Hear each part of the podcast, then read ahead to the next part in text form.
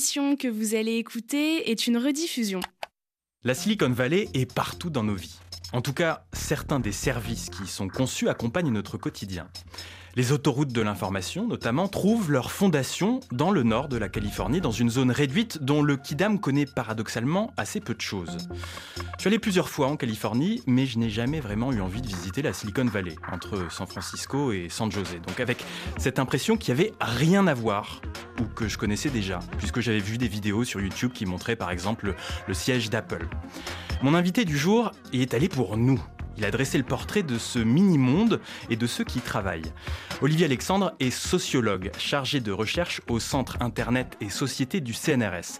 Il a publié aux éditions du Seuil un livre intitulé La tech quand la Silicon Valley refait le monde. C'est le fruit d'une enquête de 4 ans dont on va discuter ensemble.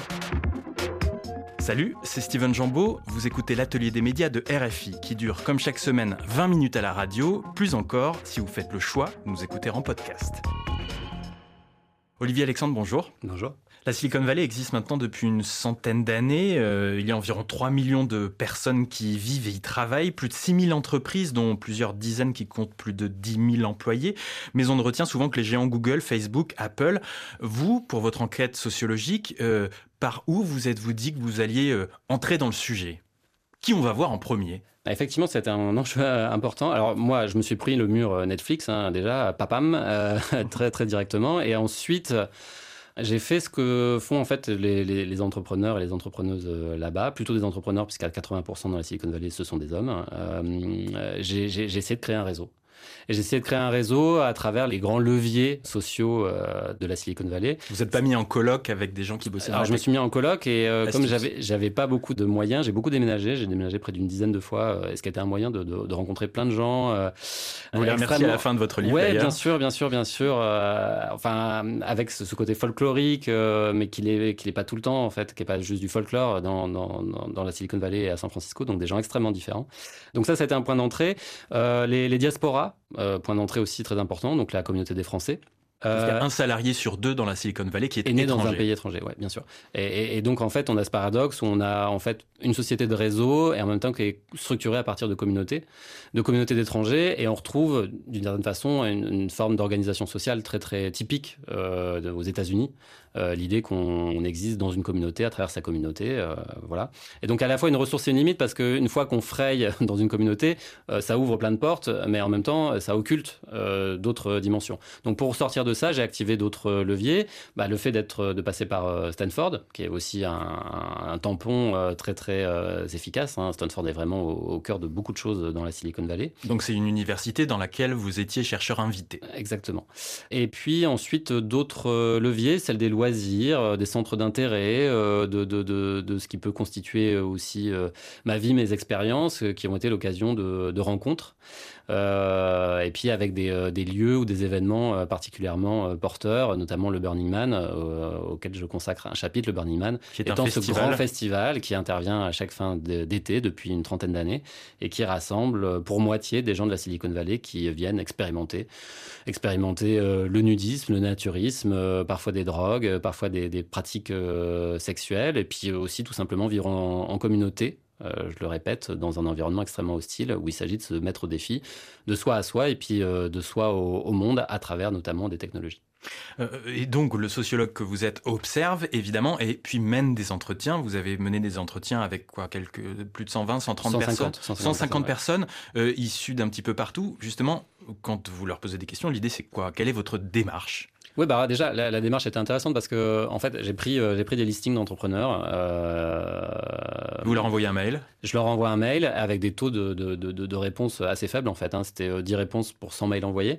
Donc du coup, c'est déjà pas mal. Durant, oui, c'est pas si mal. Mais après, euh, une fois qu'on a une réponse, il faut euh, il faut le valider. Euh, donc en gros, bah, on va rencontrer une ou deux personnes, ce qui fait que je me levais très tôt et je terminais très tard. Hein. Quand, quand, quand j'ai mené cette enquête, je me levais vers 6 heures du matin, je terminais vers minuit. Donc c'est vraiment un rythme de vie très entrepreneurial et très typique. Avec l'idée qu'il vous accorde 15 minutes, 30 alors, minutes, une heure Non, ça, ça pour le coup, euh, alors ça dépend vraiment des personnes qu'on rencontre parce qu'effectivement, euh, je le dis, hein, les, les, les, formes de sociabilité dans la Silicon Valley sont vraiment réglées temporellement et les grands standards, c'est 15 minutes, 30 minutes, une heure pour certaines raisons en fait. Euh, et, à travers ce, jeu très réglé, en fait, on envoie plein de signaux. Et sa capacité à intégrer rapidement euh, ce, cadre temporel est aussi un indicateur de sa propre valeur au sein d'un univers en fait où les gens rentrent et sortent de manière continue.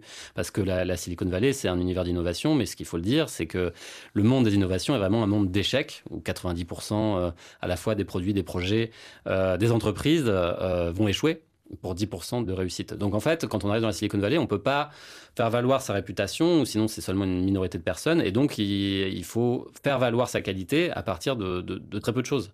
Et donc sa capacité à comprendre les codes euh, locaux, à les appliquer, et du coup sur cette base à créer un réseau social, va vraiment être une clé du succès et de sa capacité à, rester, à s'inscrire durablement dans cet univers. C'est ça qui est impressionnant, c'est qu'il y a des codes, des conventions, c'est le terme même que vous employez dans votre livre. On, interagit dans l'idée de faire quelque chose avec des profils qui viennent du monde entier. Euh, voilà, on a, on a un, genre de vase clos qui se crée, mais avec des gens venus de partout et qui, qui, se plient à ces règles, à ces codes, à ces conventions. Oui, oui, bah là encore, je, enfin, je trouve qu'il y a une comparaison qui marche bien euh, entre la Silicon Valley et, Los Angeles, euh, l'industrie hollywoodienne, qui en fait a à peu près les mêmes caractéristiques de ce point de notamment dans le premier euh, Hollywood, euh, à l'époque où il n'y avait pas le parlant, et du coup, euh, embaucher et attirer des talents du monde entier, parfois qui ne parlaient pas l'anglais, et, donc la capacité à respecter, les, règles locales, qui est un peu celle de, la ville du, nouveau western, est vraiment un élément clé. Pour rester et, réussir et pas se faire éjecter. Parce qu'en en fait, il n'y a, pas a pas trop de logique mutualiste dans, la Silicon Valley. Pas, pas, ça ne serait pas comme beaucoup de pays européens sur une espèce d'architecture héritée du 19e siècle où il y a tout un tas de leviers euh, de solidarité mutualiste qui couvrent les différents risques de la vie. Dans la Silicon Valley, soit vous réussissez et c'est formidable, soit vous échouez et là, vous n'avez plus qu'à repartir à la maison parce que vous n'aurez personne et notamment pas d'entité euh, politique, euh, étatique pour vous protéger. Donc c'est un univers très darwinien, mais en même temps souriant parce qu'effectivement, le succès dépend du réseau, dépend de sa capacité à créer des nouvelles opportunités et à les investir. Et le problème un des enjeux pour les gens qui, euh, y vivent, c'est qu'on ne sait jamais ce qui va marcher euh, finalement. Olivier Alexandre, il y a dans la Silicon Valley une course de vitesse permanente vers la réussite, cette idée de, de faire un coup euh, pour survivre. vous écrivez survivre dans une économie d'investissement. Mm qui ne s'arrête jamais. Oui, oui. Alors euh, ça, je pense, c'est un point important à souligner et qui est sans doute mal compris quand on n'est pas euh, dans la Silicon Valley. C'est-à-dire que euh, on a beaucoup parlé de l'économie ou de l'industrie des nouvelles technologies comme une, industrie reposant sur la gratuité ou sur la publicité, sur la, collecte des données la revente des données. Ce qui est en partie vrai et particulièrement vrai pour les très très grandes entreprises. Mais en fait, pour quasiment l'entièreté euh, des, des, startups, des, nouvelles pousses dans la Silicon Valley, euh, elles reposent sur une économie d'investissement. C'est-à-dire qu'il faut rencontrer ce qu'on appelle des, anges, hein, des angels euh, dans la Silicon Valley, rencontrer des investisseurs, des investisseurs qui peuvent être ce qu'on appelle des, ventures capitalistes, qui sont vraiment la catégorie d'acteurs absolument centrales, qui sont des intermédiaires en fait entre le travail, parce qu'ils connaissent bien les, talents, les technologies, et qui s'y intéressent souvent de, longue date. Parfois, eux-mêmes ont été entrepreneurs ou ingénieurs. Et puis le capital, euh, parce qu'ils connaissent des grands comptes, euh, des grandes fortunes, et ils vont lever de l'argent et investir sur des nouvelles pousses. En fait, plus sur des talents euh, de, leur, de leur point de vue. C'est Encore une fois, c'est ce qu'ils disent, c'est-à-dire qu'on ne sait pas ce qui va marcher, ni en termes de technologie, ni en termes d'entreprise. Par contre, ce qu'on peut faire, c'est essayer de sentir chez la personne euh, les qualités morales, les qualités intellectuelles, euh, les qualités sociales qui vont faire un bon entrepreneur dans une, dans une économie, pas de loterie parce que le hasard est, est pas distribué également, c'est-à-dire qu'il y a des indices de rationalisation un de ces paris. Mais en tout cas, ce qui est sûr, c'est que quand on parie 100, 90 fois, ça va être, ça va être de la perte et 10 fois, euh, une réussite et, parfois, une fois sur 100, ça va être une très grosse bascule. Alors justement, la troisième partie de votre livre est consacrée à l'esprit de la tech, euh, l'idée de, changer le monde, euh, une visée qui est assurément politique, hein, et, vous listez bien certains sujets dont la tech et la Silicon Valley font fi, notamment les inégalités, les multiples inégalités qu'il peut y avoir. Et oui. Euh, et alors là, effectivement, c'est un angle mort euh, très important en fait de l'industrie du numérique. Alors je dis industrie numérique, mais ou de la tech ou des nouvelles technologies, nommez-le comme, vous voulez, parce que à la fois du fait des propriétés techniques de leurs objets et notamment des, objets d'information communication et notamment des objets du logiciel, ils arrivent en fait à restructurer des marchés, à restructurer l'activité et à réduire les coûts. Et beaucoup de monde en bénéficie, et y compris les, univers des médias, hein, euh, parce qu'autant ils ont été disruptés, mais autant tout un tas de, de personnes peuvent avoir une une activité de podcast, de production à, faible coût, ce qui n'était pas du tout possible dans les années 90, par exemple. donc il y, a, ces bienfaits d'une certaine façon, mais le versant social de ces bienfaits d'activité, bah, c'est de supprimer, de court-circuiter toutes les logiques assurantielles, mutualistes, solidaires qui existent dans les États, parce que tout le monde est transformé d'une certaine façon en entrepreneur, et, du coup, en étant focalisé sur l'activité, eh ben, on oublie de prendre en compte toute une autre tradition qui est celle de constituer des collectifs et de veiller collectivement à, au bien commun. Au bien, au bien commun, je ne sais pas, mais euh, disons à mettre en place un, contrat social qui n'oublie pas euh, les défaits, euh, les rejetés, euh, les plus pauvres, euh, les moins bien euh, dotés de, de, de, plein de façons possibles. Et ce qui explique dans la Silicon Valley, on a ces niveaux de contraste complètement hallucinants, où il peut y avoir Mark Zuckerberg qui se balade à côté d'une tente de, sans-abri, c'est-à-dire les plus hauts niveaux personnalisés de, capitalisation boursière dans l'histoire de l'humanité accumulé dans la plus brève euh, laps de temps dans l'histoire de l'humanité, parce qu'on a des gens qui deviennent milliardaires en quelques années, ce, qui est, ce qui est complètement euh, fou, euh, et, et, puis des laissés pour compte dans un, un niveau, je veux dire, d'abandon social, psychologique, sanitaire, qui est, qui, qui, enfin, je sais pas comment le dire autrement, qui fait peine à voir. C'est-à-dire qu'aujourd'hui, dans euh, au moment où je vous parle, euh, à San Francisco, euh, downtown, dans, dans le quartier où, se concentrent les, sans-abri et les, les, personnes victimes, enfin, les plus addicts aux drogues, il y a une augmentation depuis janvier dernier de 30 à 40 des, des, des morts par overdose. Et, ça, la Silicon Valley n'a pas du tout de, de, réponse par rapport à ça. Donc la Silicon Valley ne va pas investir dans quelque chose dans lequel il n'y a pas de marché. Bah, alors, oui, voilà, ça, ça, serait quoi la solution technologique pour, pour ce type de problème-là? Euh, c'est quoi la solution technologique euh, pour des gens qui ont été victimes de, de, traumatismes, qui n'ont pas été euh, accompagnés comme il le faut dans la vie et, qui continuent à être abandonnés d'une certaine façon et qui trouvent une solution comme ils peuvent Ça, il n'y a pas de solution technique. du moins, la, la, Silicon Valley ne travaille pas sur ces éléments-là. Tout comme sur les questions de l'urgence écologique, par exemple. Alors, très longtemps, oui. Alors maintenant, ils commencent à se rendre compte qu'il y a un vrai souci et du coup, notamment, euh, John Doerr, qui est un grand investisseur de la Silicon Valley, a donné un milliard à Stanford pour créer un département euh, centré sur les questions écologiques. Euh, mais, même chose, très difficile à mettre en, place en ligne de compte, notamment pour des investisseurs qui ont, mettez-vous à leur place, la possibilité de soit parier sur des entreprises, des startups qui vont développer des solutions très rapidement euh, sur des secteurs porteurs euh, culturellement, ou parier sur des solutions d'ingénierie très compliquées, très complexes, qui auront sûrement des développements plus longs, dont on maîtrise pas grand-chose. Bon, bah, l'effet du cumul des logiques microéconomiques conduit paradoxalement à financer le plus trivial et à laisser de côté euh, les choses les plus fondamentales. Olivier Alexandre, le chercheur que vous êtes, parle d'ailleurs beaucoup de régulation et appelle à une certaine régulation, un cadre, un contrôle de ces entreprises tech. Euh, oh, euh, bah, c'est un sujet d'actualité. Non, mais vous savez, oui, oui, bien sûr. Euh, alors, la conclusion, c'est politique de la tech, et pour dire que la tech est un objet politique, et c'est pas parce que c'est compliqué qu'il euh, faut renoncer à, à, essayer de le comprendre. Euh, que donc, je propose une, une entrée, il y en a d'autres, et après, euh, la question est de savoir est-ce que la, la réglementation euh, que propose l'Europe est, est, la bonne. Alors, on peut euh, s'en féliciter sûrement, et notamment en Europe, on a un vrai avantage comparatif par rapport à d'autres territoires sur la, la, réglementation, la régulation. Et qui parfois s'applique au reste du monde, comme le. Voilà. Oui, oui, oui. Alors après, ma. Le RGPD, par exemple. Euh, exactement. Euh, ma peur, c'est qu'en fait, le, le, marteau européen, il frappe sur un, un objet qui est, qui est, déjà né, déjà en place. sur une table qui est déjà en place, qui s'est déjà constituée moi, ce que j'essaye de proposer, euh, le, retournement de perspective, c'est de s'interroger en fait d'où vient cette table, comment on peut faire pour revenir à l'origine et d'une certaine façon non pas contrôler ou réguler une fois que les choses sont déjà en place, mais se demander comment orienter euh, les, les, solutions technologiques, les entreprises qui vont être euh, développées et qui vont être structurantes pour les 20 ou 30 prochaines années. Et de ce point de vue-là, là, aujourd'hui, on parle de l'IA, euh, ChatGPT, OpenIA, mais, mais c'est déjà, c'est déjà raté d'une certaine façon, puisque l'entreprise, enfin l'organisation, à l'origine, elle a été fondée en 2015. Mmh. Donc euh, la question, c'est de savoir comment on va euh, accompagner, orienter des entreprises qui sont en train de naître aujourd'hui.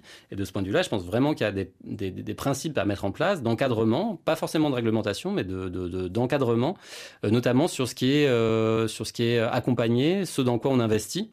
En intégrant bah, des, critères, des critères sociaux, des critères environnementaux, des critères de, prise en compte RSE, assez classiques comme ça se fait dans d'autres domaines, en l'appliquant à la tech pour avoir une tech qui réponde à des problèmes du 21e siècle et plus des problèmes hérités du, du 20e siècle, comme c'est, euh, j'en ai un peu peur, encore euh, trop souvent le cas. Merci beaucoup, Olivier Alexandre, docteur en sociologie chargé de recherche au CNRS. Je rappelle votre livre, La Tech, quand la Silicon Valley refait le monde. Il est paru aux éditions du Seuil. 530 pages que j'invite les étudiants, les entrepreneurs, mais aussi les politiques à se procurer et à dévorer. À bientôt, Olivier. À bientôt. C'est bientôt la fin de cette émission que nous consacrons comme chaque semaine à Mondoblog Audio qui permet au plus grand nombre d'entendre les voix de la communauté des blogueuses et blogueurs francophones de RFI. Sur son blog des Camerounaiseries, Ecclésiaste de Djui a raconté en détail le déroulement d'un enterrement traditionnel chez les Bassa, peuple bantou vivant au Cameroun. On l'écoute. J'ai un ami qui a perdu sa grand-mère la semaine dernière. Ce week-end, je me suis rendu dans son village pour le soutenir durant cette période de deuil. C'était la première fois que j'assistais à un enterrement organisé chez les Bassards. La levée de corps était prévue vendredi à 8h30, mais c'est deux heures plus tard que nous sommes arrivés dans la ville d'Edea. Et naturellement, la cérémonie venait juste de commencer. Il y avait quelques femmes en noir qui écoutaient religieusement les incantations du curé devant la dépouille, et il y avait des hommes en noir qui se plaignaient de l'insupportable chaleur du soleil. Le cercueil et les casiers de billets chargés, nous nous sommes rendus vers Mabé, un petit village situé à 3 km d'un Gambé centre. Chez les Bassa, l'enterrement est similaire à celui dans les autres régions du Cameroun. Il y avait des villageois qui ne connaissaient même pas la défunte et d'autres qui vendaient de la viande de brousse ou des boissons alcoolisées. Il y avait des gens qui avaient effectué le déplacement depuis Edea et d'autres personnes qui étaient venues de Yaoundé, de Pouma ou de Douala pour l'occasion. Vers 22h, on nous a distribué à manger. Au menu, il y avait des plats traditionnels du peuple bassa, comme le coq ou le bongo chobi. Nous avons évidemment bu quelques bières avant d'assister à la messe du vicaire en langue bassa devant le cercueil. On s'est aussi émerveillé devant un groupe de jeunes danseurs d'Assiko qui portaient de lourds casiers avec leurs mâchoires. Vers 5h30, après une courte sieste, j'ai assisté à la cérémonie traditionnelle du Yegambot, où tous les enfants, fils, filles et petits-enfants de l'illustre disparu ont dansé avec une couronne de rosiers sur la tête. Certains sont montés sur la toiture de la maison et ont jeté des régimes de bananes et des morceaux de viande sur leurs cousins et frères qui dansaient tout en bas. On m'a expliqué que toute cette transe était une sorte de communion spirituelle et que les enfants de la défunte cherchaient la personne disparue? Le lendemain matin, les jeunes danseurs d'Assiko sont revenus pour réveiller tout le monde. Le prêtre est revenu avec son gros collège et il a recommencé ses prédications en langue locale. Plusieurs chorales ont chanté et certains proches ont pris la parole. Après que les hommes de Dieu ont béni le cercueil, de jeunes gaillards l'ont mis dans la tombe, ont cassé le vitrail et ont déversé du sel sur le corps.